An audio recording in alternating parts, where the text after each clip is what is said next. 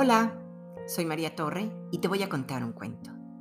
El alma perdida, escrito por Olga Tokarczuk, Premio Nobel de Literatura del año 2018, con ilustraciones de Joana Consejo, publicado por Editorial Tule.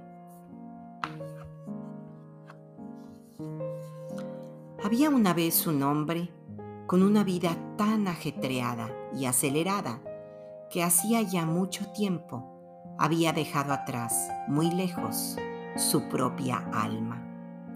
Incluso sin alma, llevaba una buena vida. Dormía, comía, trabajaba, conducía y también jugaba al tenis. Aunque a veces tenía la sensación de que a su alrededor todo se había convertido en algo plano, como si se desplazara por la hoja lisa de un cuaderno de matemáticas, una hoja cubierta totalmente por cuadritos idénticos. En una ocasión, durante uno de sus frecuentes viajes, en una habitación de hotel, el hombre se despertó en mitad de la noche y sintió que apenas podía respirar. Miró por la ventana, pero no sabía muy bien en qué ciudad se encontraba, pues desde las habitaciones de un hotel todas las ciudades se parecen. Tampoco sabía muy bien cómo era que se encontraba allí ni por qué. Y, por desgracia, también había olvidado su nombre. Era una sensación muy extraña, ya que no tenía idea de cómo debía dirigirse a sí mismo. Así pues, se quedó en silencio.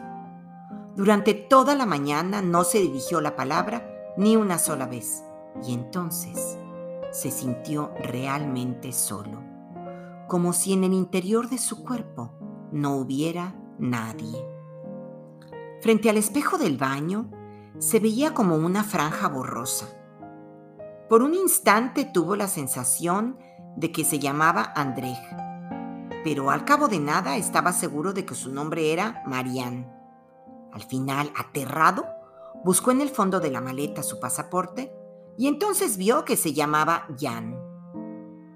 Al día siguiente fue a la consulta de una doctora anciana y sabia, que le dijo las siguientes palabras.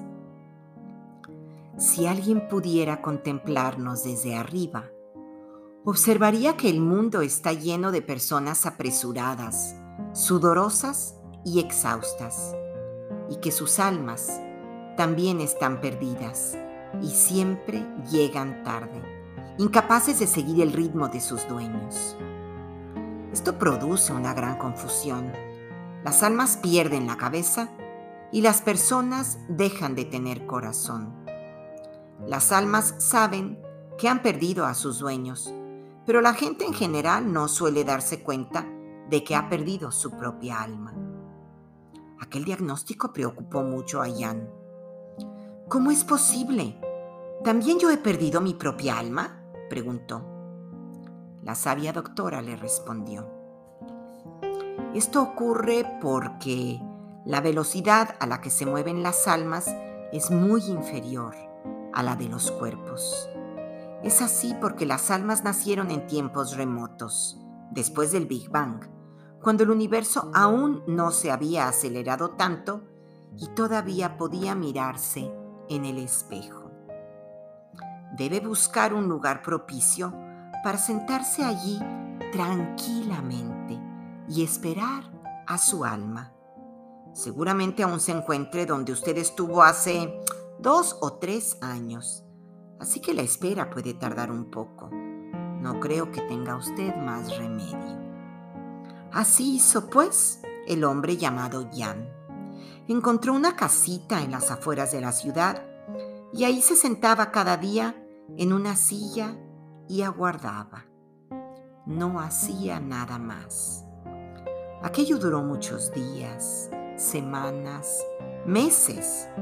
A Jan le crecieron los cabellos y la barba le alcanzó hasta la cintura. Hasta que, al final, una tarde, alguien llamó a la puerta y ante él se presentó su alma perdida, cansada, sucia, llena de rasguños. Por fin, dijo ella, resollando. Desde aquel día vivieron muy felices y Jan siempre procuraba no hacer las cosas demasiado aceleradamente para que su alma pudiera seguirle el compás. Y todavía hizo otra cosa. Enterró en el jardín todos sus relojes y sus maletas de viaje.